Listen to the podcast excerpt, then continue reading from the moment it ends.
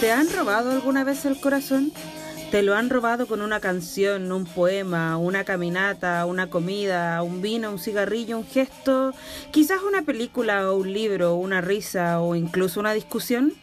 He aquí las conversaciones con las personas culpables. He aquí las 40 historias de 40 ladrones que podrían también robar el tuyo.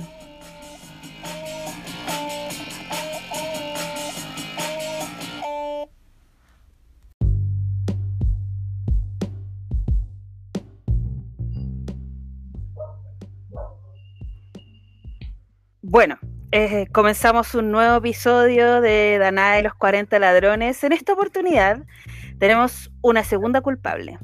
Eh, nos conocimos en nuestros tiempos de liceanas, subversivas, arrancando de los pacos, en una cancha que se nos hacía minúscula y a la vez inmensa. Muchas veces compartimos caminatas, partidos, eh, varias risotadas y una que otra clase de matemáticas en la que tú solías escabullirte.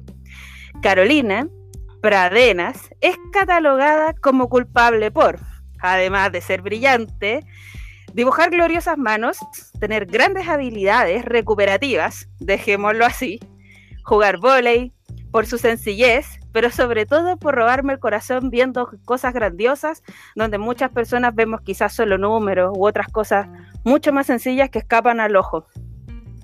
Una mujer de ciencias, licenciada en biotecnología, Carolina, qué gusto tenerte en este episodio. ¿Cómo estás? Hola amiga, muy bien, gracias. ¿Qué, opinas de, esta introducción? La encuentro fantástica, fantástica.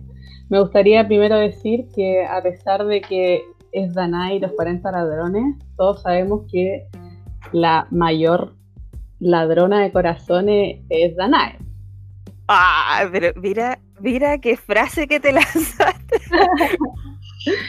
sí, seguía líder según eh, como, para sacar el baúl de los recuerdos de inmediato, ¿ah? Eh, claro. Yo el otro día me, habló Osita, Osita Team Basket, eh, y me decía que, que, estaba bueno el programa, que no sé qué, y que quería quería más capítulos. Yo dije, wait, que viene Pradenas. Mejor no. Estaba muy contenta. Grande cita, qué genial. Oye, Caro, mira, yo te presenté, aparte de toda la poesía que intenté ponerle a este muy breve texto, eh, dije mujer de ciencia, licenciada en biotecnología. ¿Qué hiciste después de salir del colegio, Carolina? Em, pucha, la verdad es que cuando salí recién del colegio, eh, no sabía muy bien qué hacer. Creo que tenía pocas como herramientas para poder decidirlo. Tal vez no tenía como eh, el discurso cercano que me permitiera como, o que me ayudara bien a decidir qué es lo que quería hacer con mi vida, em, así que como me iba bien en matemáticas y eso era sinónimo de ingeniería, entré a buscar. Mala experiencia. Oye, em, ¿sabes qué? No, sé si escuchaste el capítulo anterior, pero María José Flores también y cometió aquella, aquella, también tomó esa decisión, también llegó a Buchef. ¿Qué tendrá? ¿Qué tendrá ese lugar? No lo sé, yo creo que es eh, la promesa del éxito, algo así. Mira. Pero en verdad un éxito muy lejano a lo que todos nosotros esperamos. Eh, una vez dentro yo también entendiendo, porque a ti te hacen como leer unas mallas y cosas que no te dicen nada de qué va a tratar la carrera. Eh, y claro, dentro ya del mismo como lugar, me di cuenta que en verdad estaba muy alejado de lo que yo quería, ¿cachai? Estaba súper abocado a una industria, eh, a hacer más rico a los ricos, entonces se alejaba en verdad de lo que yo quería hacer con mi vida. Así que estuve poquísimo, menos de un semestre en Buchef, y, me salí. Y al próximo año, me acuerdo que ese año fue cuando el puntaje PSU comenzó a valer por dos años. Así que solo puedo quedar la PSU una vez. Qué, conveniente. Qué conveniente. Así que al siguiente año entré a biotecnología, que también es una ingeniería, pero que desde el primer año ya tienes ramos como científico y asociado como a la carrera. No participo en plan común como en buchero. Oye, ¿te, ¿te, sentiste más a gusto ahí? Estaba en Gómez yo me acuerdo. ¿Cuántas tardes pasamos por ahí? sí, pues mucho mejor. eh, bueno, aparte de que era un lugar eh, mucho menos masculinizado, era también más ameno y se acercaba mucho más a lo que yo quería hacer y ahí realmente descubrí que era lo que me gustaba, que en verdad era la ciencia y que estaba ligada más bien como a este pensamiento lógico que yo no sé muy bien cómo se desarrolló, pero hace muy poco me di cuenta que eh, mi mamá siempre me dijo cuando era chica que eh, nunca me aprendiera las cosas de memoria, sino que siempre intentara entenderlas, ¿cachai? Como encontrarle un porqué a la situación y así poder ir como estudiando. Y yo creo que eso motivó eh, a, ir desarrollando este pensamiento, tal vez que me ayudó mucho después en mi carrera, y ahora ya como, como científico. Oye, Caro, ¿qué, ¿Qué hace una licenciada en biotecnología? Mira, yo sé que esta pregunta te la debe hacer mucha gente, o quizás no, no sé, pero gente que me rodea yo creo que se lo pregunta. Ah, yo me lo pregunto, ¿qué, haces? Ah, aparte de estar confinada, digamos. bueno, sí. Eh, pucha, y mira, me gustaría tocar algo ahí que creo que es importante que eh, habitualmente la ciencia se ve como algo súper lejano, ¿verdad? Y como estigmatizado, no sé. Mm. Eh, cuando tú le preguntáis a, una persona, cualquiera, en cualquier lado del mundo, eh, quién es la persona que se viene a su cabeza cuando le pides que piense en algún científico, eh, la, la, respuesta en el 99% de los casos va a ser Albert Einstein. ¿Cachai? Y que es la representación gráfica de esta persona que es como cabello, no sé, alocado, ¿cachai? Igual hay que decir que, que tú tenías un cabello alocado. No haría apática, pero sí, sí tienes un cabello alocado. Cumplo con ese requisito. Muy bien. Entonces, como que se, suele ver este, esta persona como alguien que es más bien eh, como huraño, eh, eh, no sé, alguien que escapa de, la, de, lo común, ¿verdad? Pero mm. en verdad no es, no es así, pues, sino que yo creo que el problema con, esto eh, nace como con un problema educacional, más bien, que es que no se suele enseñar a las personas un pensamiento como lógico o crítico o de deducción, no sé, sino que el método que utilizan para enseñar es como está basado, no sé, como en la repetición, como se suelen utilizar estrategias que, que utilizan la memoria como para resolver problemas, ¿cachai? Aquí tiene una ecuación, reemplaza esto y te va a dar un resultado. Claro pero nunca está en por qué estamos ocupando esta, esta ecuación, etc. Entonces, bueno, cerrando como ese paréntesis, eh, el área de la ciencia es bastante, bastante amplia, eh, pero eh, en general es un área de investigación que esa investigación puede estar basada en muchísimas cosas, puede ser en comportamiento, puede ser en avance científico, etcétera. Eh, no sé, si quieres te cuento como de lo que hago yo, porque es muy amplio, no sé cómo responder también. Sí, sí, no, no, sí, me, refería más bien como a qué haces tú, eh, tú, tú Carolina, porque yo sé que el mundo de la ciencia es súper amplio y que de hecho quizás ahora ha estado bien, bien en boga a propósito de la pandemia, ¿no? y donde, no sé, científicos buscan la cura y, todo este asunto. Pero además de eso, también yo creo que ha estado en boga por eh, algunos planteamientos de, personalidades de las ciencias que han dicho como le pagan tanto a un futbolista eh, y a las ciencias nada. Y es como, bueno, un problema de precarización que yo creo que existe también en, en el área de la arte y las humanidades, que es de donde yo vengo, digamos. Pero de todas formas creo que hay un... Eh, también hay un quehacer científico eh, que, que, están menos valorados en el sentido económico, a eso me refiero, y que es súper necesario, pero ¿qué haces tú con tu trabajo? Como que, están desarrollando. Yo me acuerdo de alguna conversación en el Rocas, cállate, donde me contaba que estaban trabajando como en un laboratorio respecto de algunos temas, pero evidentemente tú lo vas a contar mejor que yo. Eh, hoy sí, después de cinco pitches, ya. El eh, eh, pucha, estoy ahora actualmente en un laboratorio de inmunología. Eh, trabajamos, bueno, en este contexto una enfermedad, trabajamos en cura o tratamientos para enfermedades autoinmunes. Eh, bueno, entendiendo que la enfermedad autoinmune sería como cuando las células del sistema inmunitario atacan a las células sanas como de tu propio cuerpo, ¿verdad? Por error. Claro. Eh, entonces, lo que en este caso, eh, el problema se produce porque estas, estas células reaccionan frente a algo propio y proliferan, es decir, se reproducen mucho, esto genera inflamación, por ejemplo, en el caso de la crisis reumatoide, y esto es lo que genera dolor en las articulaciones, etc. Entonces, para un tratamiento lo que se tiene que lograr es que estas células no proliferen en, cantidad eh, tan grande. Eh, bueno, en ese contexto existen eh, tratamientos ya caracterizados algunos y uno de ellos es utilizando células madres mesenquimales. Mm. Estas células son células que tienen como la capacidad de dividirse para reparar tejidos de, tipo conectivo, como son las articulaciones, huesos, etcétera, adipocitos otra, y otros tipos celulares. Entonces, estas células eh, tienen la capacidad de inmunoregular. ¿Qué es inmunoregular? Poder regular esta proliferación de, de, los linfocitos, que los linfocitos serían como un tipo de glóbulos blancos, ¿verdad? Que es lo que reconoce a nuestro propio cuerpo eh, y las células madres mesenquimales son capaces de, controlar eso.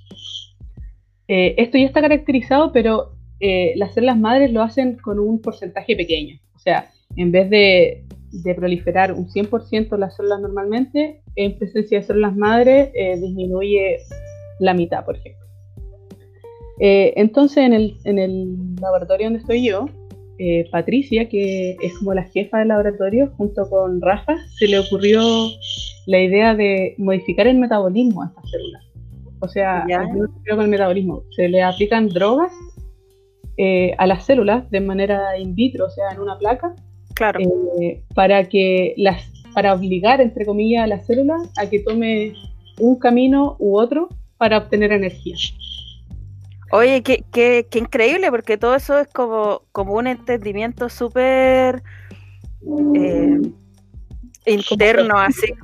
Sí, como profundo del cuerpo, como que uno dice, no sé, me duele, me duele algo, me, va a dar algo, eh, pero, pero en el fondo ustedes están como trabajando en cosas que son súper cotidianas, pero que uno no, no, sabe todo el proceso que hay detrás, que en el fondo es lo que estáis, lo que estáis describiendo decir cómo, cómo, trabajan, cómo eh, inyectan o, le ponen droga a determinadas células para poder hacer que esto funcione mejor.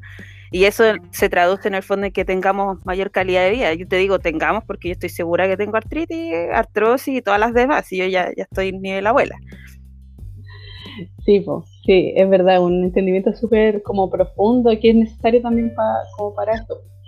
Em, pero bueno, al final cuando eh, estas células toman eh, uno de los caminos, eh, la célula como que se vuelve súper poderosa y es capaz de ahora de inmunosuprimir, o sea, de evitar la proliferación de los linfocitos ya llegando a niveles de 95%, 96%. Espérate, espérate, ¿a niveles de qué? Como a disminuir la proliferación del linfocito, que era lo que antes se... Claro, claro. La inflamación a niveles ya de un 95%. Oye, yo estoy tomando nota porque en verdad encuentro que este estoy aprendiendo mucho sobre el propio cuerpo de una, que una que tanto dice que hay que autoconocerse, no sé qué. Veo que es muy superficial este, este discurso de autoconocerse. Igual no quiero jugar con el concepto, está bien, pero mm, qué increíble, Caro. Oye, y mm, en este camino como de la ciencia y lo que estáis desarrollando, ¿te sentís ya efectivamente cómoda? ¿Sentís que... Eh, o, qué características le atribuía a este proceso que están llevando? No solamente a la interna del laboratorio, sino como con, tu trabajo y con el trabajo de todas las personas que trabajan eh, o que desarrollan cosas ahí, como cómo lo veís, cómo te sentís cómoda, como primero desde tu punto de vista personal, si te sentís cómoda o no, pero también si cómo lo veía a una escala un poco mayor. ¿Cómo, cómo ven el trabajo que ustedes desarrollan? Eh, a nivel así como personal, me siento muy, cómoda en el lugar donde trabajo, principalmente porque somos puras mujeres. Eh, entonces el trabajo es súper cómodo, eh, es muy, eh, no sé cómo describirlo, pero como para par, ¿cachai? Claro. en ese contexto, muy bien lo que nosotros hacemos esperamos que tenga una repercusión y eso eh, como que hace sentir muy bien, pues, pero a la vez es un proceso súper lento, entonces no siento que vaya a tener una repercusión tan a corto plazo. Y eso, cuando recién me di cuenta de eso, pasó algo extraño en mí, así como, ¿qué onda? ¿No va a tener la cura mañana? Así. entonces, claro, eso puede ser por un lado.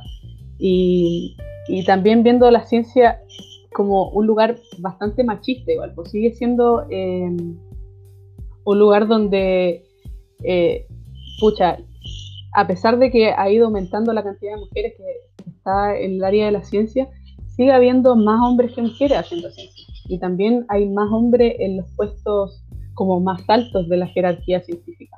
Y esto pasa a nivel mundial, ¿cachai? Incluso en países donde hay como una cultura, entre comillas, no sé, más igualitaria, como Holanda, etc. Eh, Igual... no, dale, dale, dale. Em, entonces, en ese contexto, creo que veo la ciencia como un lugar de desafío también y, de poder eh, tomar lugar en ese, en ese espacio que suele ser más masculino y que nosotros mismos asociamos a un, a un estereotipo masculino, ¿cachai? Recuerdo mucho eh, un estudio, me acuerdo eh, que se hizo, no sé, año 80, principio de los 80, donde un científico eh, estadounidense o australiano pidió cerca de a 5.000 niños de Estados Unidos y Canadá que dibujaran un científico, a scientist en inglés, entonces como sin género atribuido, ¿verdad?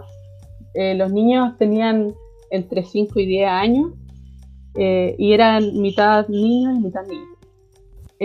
de todas las personas, de los 5.000 niños que este investigador como entrevistó, menos del 1% dibujaron a una mujer como científica. Mira. O sea, 28, eran como 28 personas de las 5.000 entrevistadas y todas niñas las que dibujaron a una mujer como científica. Entonces, eh, claro, este estudio después se ha repetido varias veces desde ese tiempo y ahora ya en el 2016 eh, ha alcanzado porcentajes mayores, cerca del 25%, que se dibuja una mujer cuando se pide que dibuje un científico. Pero igual sigue siendo una cantidad súper inferior, o sea, en el laboratorio donde trabajáis tú hay puras mujeres y ninguna de ustedes, digamos, estaría representada. Claro, eh, es súper invisibilizada en todo claro. esto. Incluso, eh, bueno, y eso es porque también ha sido así a lo largo de la historia, ¿cachai? Mm. Lo mismo que hablábamos delante de Albert Einstein, es la persona más conocida a nivel mundial y probablemente su trabajo está en un 90% basado en lo que descubrió su esposa, ¿cachai? Mileva Maric. Y que y por, lo mismo el loco cuando gana el premio Nobel le entrega el 100% de la plata que le dan a su ex esposa. Porque él estaba consciente de que toda la, toda la técnica y todas la, eh, las ecuaciones desarrolladas estaban basadas en el pensamiento de Mileva, ¿cachai? Pero nadie recuerda a Mileva, todos recordamos a Albert Obvio. Oye, qué heavy, Caro, qué heavy, porque sabéis que justo hoy día en la mañana estaba hablando de que hay un texto en arte que surge en los 70 de eh, Linda Nochlin que se llama ¿Por qué no han existido grandes mujeres artistas? Bueno, y ella hace todo un recorrido, como por qué no hay un Picasso, no hay un Van Gogh que sea mujer, y, llega como a la conclusión, voy a contarte el chiste del, del texto al tiro, Pero ella llega a, la, llega a la conclusión de que en realidad la pregunta es súper tramposa, porque en realidad, ¿cómo podemos medir bajo la misma lógica de un de, la lógica que recibían de enseñanza los hombres a las mujeres, si por ejemplo las mujeres no podían pintar cuerpos desnudos, entonces se venían obligadas a pintar escenas más domésticas a sus familiares o a vacas, ¿cachai? Como, digamos, paisaje. Entonces había toda una lógica de, bueno, no podemos exigir que la historia haya relevado a estas mujeres si lo estamos midiendo con la misma vara y no tenían la igualdad de, oportunidades. Y por otro lado, cuando la historia siempre ha estado escrita por hombres. Exactamente. Entonces, obvio que entre los chiquillos ahí, sin ánimos de, decirle a nadie como, oye viejo, ¿qué onda? Pero sí, sí, sí, obviamente escribían la historia entre ellos, pues entre sus amistades, eh, no sé, el mundo se ha encargado de eso, de invisibilizar, ¿no? De invisibilizar el trabajo. Y, creo que eso pasa en todo. Entonces, de hecho, la misma Linda Nochlin dice, bueno, esta frase la podemos trasladar a todo el mundo, como, ¿por qué no han existido grandes mujeres científicas? ¿Por qué no han existido grandes mujeres matemáticas? Eh, y así, como en todas las áreas. Es increíble, ¿vale? Es verdad, y eso en verdad es una pregunta que tiene tantas, tantas respuestas o tantos orígenes. Claro, eh, como decís tú, en, eh, hace un tiempo, eh, no muy lejano, recién las mujeres pudieron entrar a estudiar a la universidad, ¿cachai? Mm. O incluso antes. Entonces, eh, o las, las, mujeres que lo hacían era porque eran excepcionalmente brillantes y había como un poco extraordinario para que ellas mm. pudiesen estudiar, pero en el fondo de la sala y detrás de un biombo, ¿cachai? Donde no se notara que estuviesen ahí. Y, y claro, pues entonces esto se refleja en, muchas cosas y, se refleja hasta el día de hoy. En el caso de la ciencia, por ejemplo, eh, es un hecho de que las mujeres eh, suelen obtener, eh, por ejemplo, calificaciones más bajas en asignaturas que son científicas o puntajes más bajos en las pruebas estandarizadas.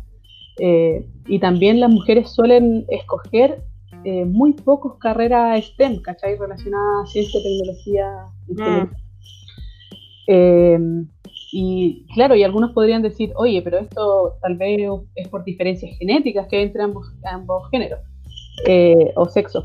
Pero en verdad eh, es que son por los estereotipos culturales y por, la, por el, acceso a las oportunidades lo que más afecta a esto, pues, ¿cachai? Desde, desde pequeños, mm. desde los juguetes que recibimos, ¿cachai? O sea, mientras los niños reciben un juguete que estimula el desarrollo del pensamiento lógico, ¿cachai? De construir cosas, de ensamblar, de juguetes relacionados con la industria, con los autos. Eh, las niñas reciben juguetes que, suelen como estimular más bien su lado materno, no sé, cocina, claro. con coches, ¿cachai? Doméstico.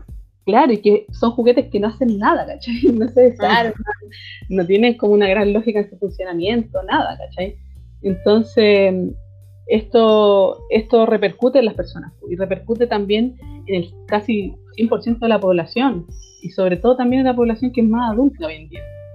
Claro, eh, nosotras que sí tuvimos acceso a la educación eh, desde, desde pequeña y pudimos entrar a la universidad y todo, seguimos sesgadas por lo que, no sé, los profesores nos transmitan, por ejemplo. Y estos profesores también están inculcados en el mismo sistema. Claro. Entonces, por ejemplo, recuerdo también haber leído eh, otro estudio, ah, la científica. Oye, pero ¿qué, lees estudio, Carolina? Me encanta, me encanta. me acuerdo que era un estudio eh, que se hacía en Chile, que grababan las clases de matemática eh, de séptimo básico en escuelas como municipales chilenas. Y el estudio mostraba que los profesores solían realizar un número mayor de preguntas a estudiantes de género masculino que a las estudiantes de género femenino, sin importar el género del profesor, si fuese hombre o fuese mujer. Y, ¿cachai? y además se, se, mostraba que la calidad de las preguntas que hacían o el proceso cognitivo que se, requería para responder estas preguntas era más alto también para los hombres que para las mujeres. ¿Cachai? Eh, y también que los profesores solían dar como más retroalimentación, por decirlo así, a los hombres que a las mujeres. Entonces, eso se ve reflejado en nosotras, ¿cachai? Sí, totalmente. Oye, ¿tú crees que, por ejemplo, una forma de ir solucionando aspectos como esos sean, eh, porque ya evidentemente hay un cambio que tiene que pasar por la cultura, ¿cierto? Y que de alguna forma todas estamos tratando de empujar a eso, absolutamente pero sí será contribuirá a este proceso el hecho de que hayan, por ejemplo, hoy día cuotas de género para entrar a carreras de corte científico. ¿Tú lo veis como una como, como una ayuda o como una, una, buena estrategia para ir tratando de equilibrar la balanza en estas áreas como en las que tú estás inserta? Mm, no lo sé, la verdad. Podría ser, pero en el fondo eso no va a evitar que los profesores sigan eh, teniendo este sesgo al momento de, educar, ¿cachai? Tampoco eh, va a evitar que las mujeres no, es, o sea, escojan estas carreras, ¿cachai? Claro. Mm. Entonces, en verdad, yo creo que es un nivel eh, anterior el que se tiene que aplicar medidas, ¿cachai? Como a nivel eh, de la educación primaria, como. Yo me acuerdo de un capítulo de Los Simpsons, mira, las referencias que una trae a colación. Eh, un capítulo de Los Simpsons en que dividen la escuelita de Springfield en, como en hombres y mujeres. Y en la parte de los hombres había como un desarrollo súper eh, avanzado de la ciencia, de esto que tú decís, puede estimular eh, procesos y de desarrollar habilidades cognitivas y de raciocinio eh, particulares en la docencia para hombres y en la que era para, para mujeres era como todo súper blando. Que no digo que no tenga que existir ni mucho menos, pero sí había una demostración de que Lisa era como una super niña, que le encantaba las matemáticas, el, el método científico o el conocimiento científico, y que tiene que, para poder acceder a ese tipo de educación, porque ella estaba harta, se, se viste, se trasviste de hombre para poder ingresar a esa parte de la escuela y que ella la, la mostraban, eh, me encanta este capítulo, la mostraban así como gozando con las matemáticas, así como con un mundo eh, donde estaba desafiada intelectualmente también para alcanzar ese conocimiento, le encantaba también fracasar en el intento. Creo que eso igual es, muy bonito porque, bueno, los Simpsons, que uno podrá decir muchas cosas de los Simpsons, los Simpsons finalmente igual ponen en tela de juicio este tipo como de separación de conocimiento, como si la ciencia todo fuera demasiado rígido eh, y como si en los asuntos más blandos o humanísticos, las artes, etcétera, el tipo de conocimiento que se imparte fuera demasiado ultra eh, como eh, esquemático, o sea, como más bien no esquemático, súper tradicional, en torno a lo blando, a lo femenino. Bueno, sí, pues me acuerdo de otro capítulo de Los Simpsons donde eh, Lisa como que cuestiona eh, lo que decía su muñeca. ¿Cómo se llama la muñeca? Algo de... Ah, como la Stacy Malibu, una onda Algo De Malibu, sí. Eh, claro, como que tenía una cuerdita atrás y tú la tirabas y decía así como, soy hermosa. y puras cosas basadas como en la, en la aceptación eh, como masculina, ¿cachai? Etcétera. Y también empieza a cuestionar esto. Y igual es importante que esto se, se refleje ya en cosas como eh, de tan amplio, eh, de tan amplia llegada en el fondo, porque nos indica que, que, claro, que estamos poniendo sobre la mesa este tema y que, y que va a haber un avance, ¿cachai?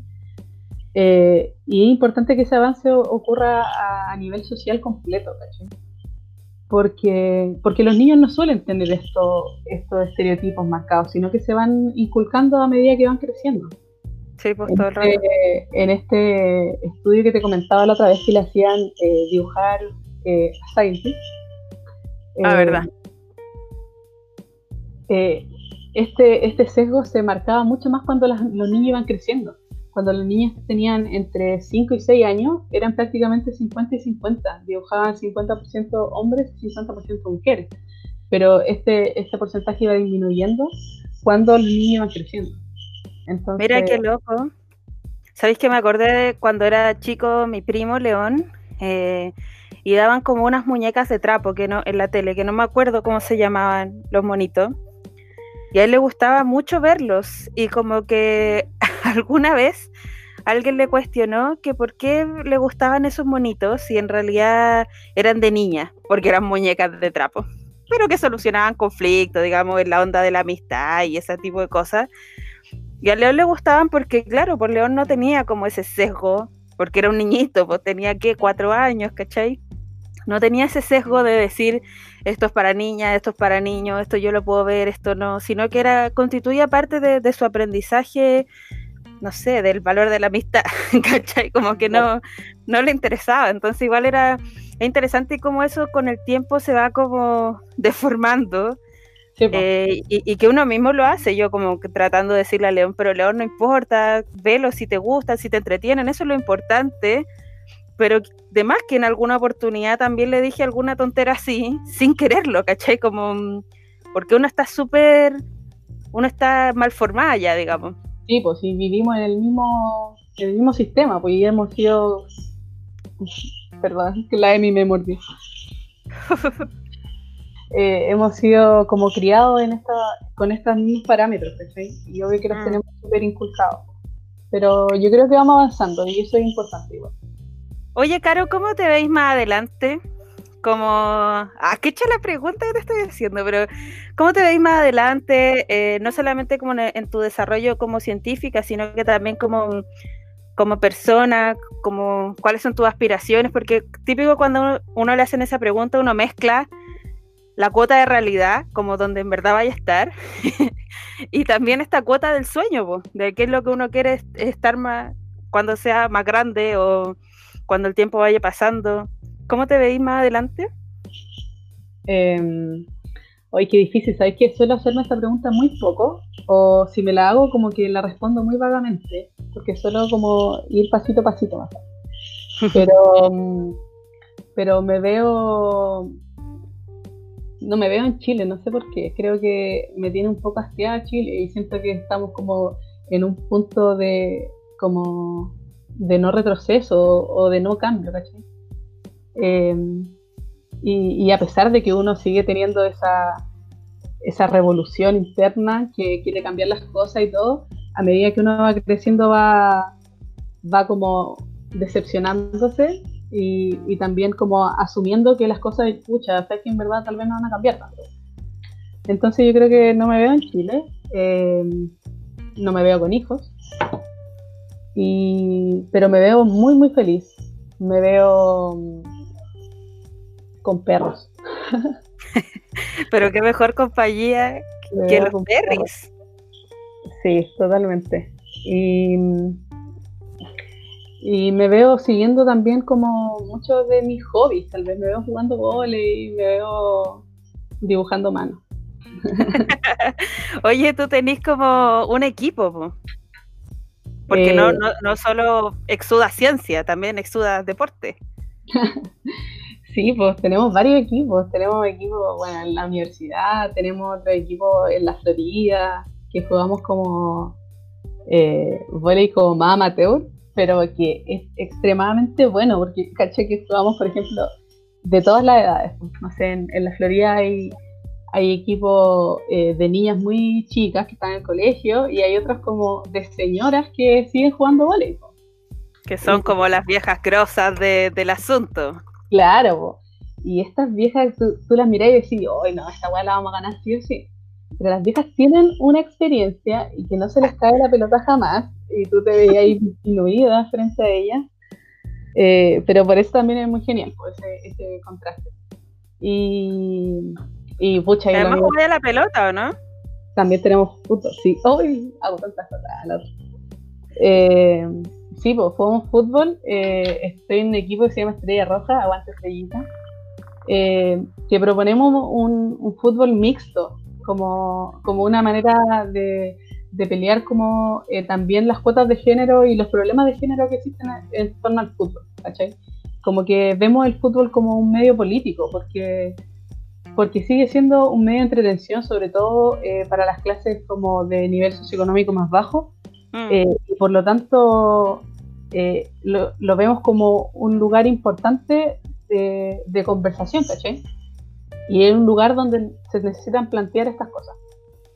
Eh, y creemos que lo más, lo más, eh, lo más factible es hacerlo desde el fútbol mixto, desde, desde donde se practica un fútbol diferente, eh, con una competencia no ligada a la que hemos conocido siempre, no, no esa competencia futbolística donde los del Colo le pegan a los de la U, ¿cachai? No, sino un nivel como más compañerismo.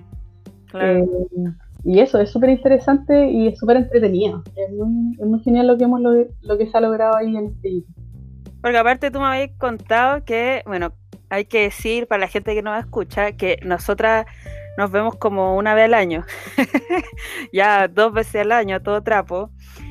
Y, y nos encontramos el año pasado, eh, a propósito, no me acuerdo bien en qué época, sí me acuerdo que fuimos al Parque O'Higgins, ¿cómo olvidarlo? Pero sí me acuerdo que, ahí me había contado Estrellita Roja y de esta dimensión como política que tenía su equipo. Y sabéis que yo creo que eso está súper relacionado como a la arista política que tienen los fútbol clubs de los barrios, como, como la historia del fútbol club de barrios de verdad, como, como esta lógica de, que el fútbol club te hace la rifa para el compañero que está eh, delicado de salud, eh, que el mismo fútbol club que te arma la olla común, ¿cachai? Como, y que también sean discusiones políticas, eh, y yo creo que eso es súper interesante, como que de alguna forma tú, tú podés conectarte con eso que decía, y más allá de la competencia, conectarte con, con la sociedad al final, pues como conectarte con, con los seres humanos que están ahí componiendo ese grupo. Sí, y es súper importante porque eh, en esos lugares, eh, en el club social, es donde también se, se, hacen ver estos estereotipos eh, súper sesgados, ¿cachai? Porque los clubes sociales y deportivos normalmente están formados por, por hombres y por sus parejas, ¿cachai? Y los hombres van a jugar a la cancha y las mujeres son las que hacen los completos para juntar plata, ¿cachai? Claro. Eh, pero al momento de la reunión del, club van los hombres y no van las mujeres, ¿cachai? Entonces, mm. entonces empezar a, trabajarlo como desde ahí, creo que va a ser súper fructífero. Qué, qué bacán, Caro. Creo que igual eh, me gusta mucho conversar contigo siempre porque como que siento que le, asignáis a, a, las cosas que así, como ya sea en la ciencia o en el fútbol club, Eh, al final a todas tus actividades les vaya asignando igual como un componente político, porque, porque todos somos seres políticos, solo que hay, hay algunos que, los piensan más que otros nomás. Eh, y, es bonito ver eso, como, tus luchas eh, también se están como propagándose en, toda, en todas tus actividades. Y, eso es súper bonito, como por eso, por eso yo decía en mi introducción que era una persona brillante, porque no solamente por el conocimiento, que, que obvio que es importante, sino también por este conocimiento que, que quizá un poco más blando, que es difícil de mm, esquematizar o de cuantificar. Eh, y creo que, que eso es súper valorable, como yo creo que por eso te, te asigné como una culpable que me ha robado el corazón.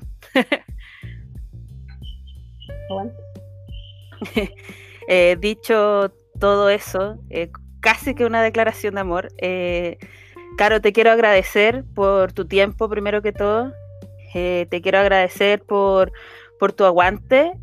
yo introducía en el capítulo de hoy que, mm, que nos habíamos conocido de liceanas, y eso fue. es gracioso igual, porque nos conocemos hace muchos años, pero también eh, agradecerte por, por, tu, por tu entrega, pues como en este camino de Liceana, siempre yendo adelante sin dudar. Y eso, eso a mí me parece muy bonito, como que siempre se necesitan personas en las luchas, cualquiera sea esta, por muy menor o micropolítica que nos parezca, siempre se necesitan personas que, que te digan, oye, pero si se puede, como hay que darle, sin, sin dudarlo. Y te, quiero agradecer por eso. De seguro la gente que, te ha ido conociendo en el camino, tanto en esa misma cancha como en otras, eh, podría decir lo mismo de ti. Así que te, quiero en verdad agradecer mucho por, por, ese, por ese aguante, por esa fortaleza y por, por hacer lo que así, así de genuino. Muchas gracias a ti por la invitación y por existir y por esta conversación. Oh. Oye, Caro, eh, hacemos como un jueguito con las personas que, se unen aquí a este cuchitril. Eh, ¿Una canción que te haya robado el corazón?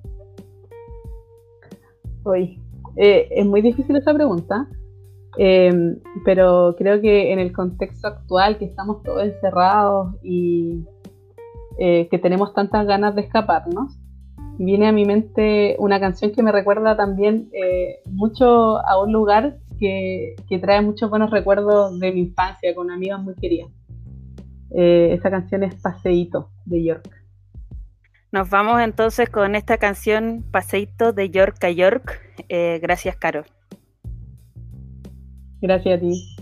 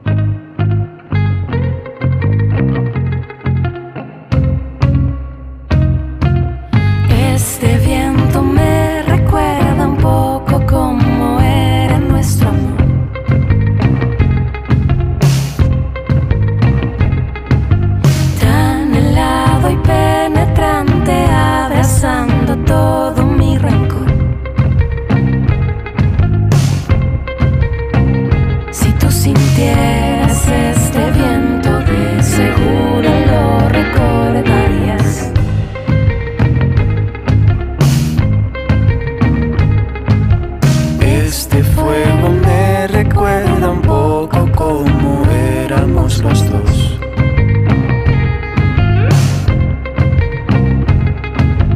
Tan caliente y tan hiriente consumiendo todo mi color. Si tú sintieras este fuego de seguro lo recordarás.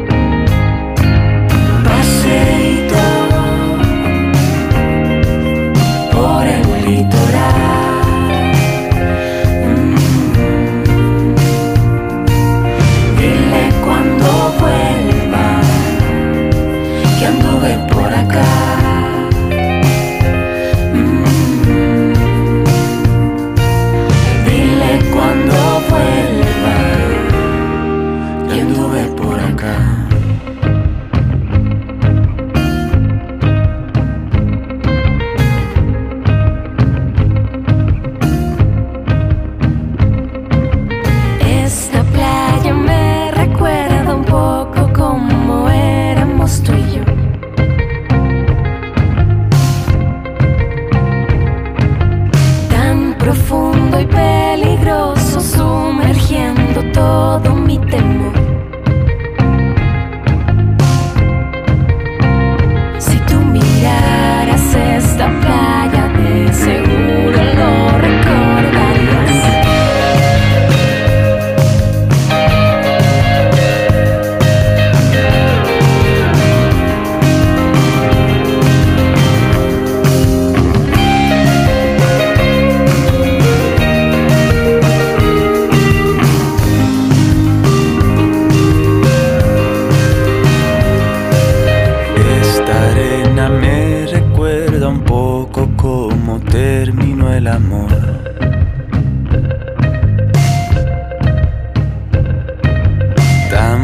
presente y movedizo que esta historia nuestra se enterró. Si tú tocaras esta arena, de seguro lo recordarías.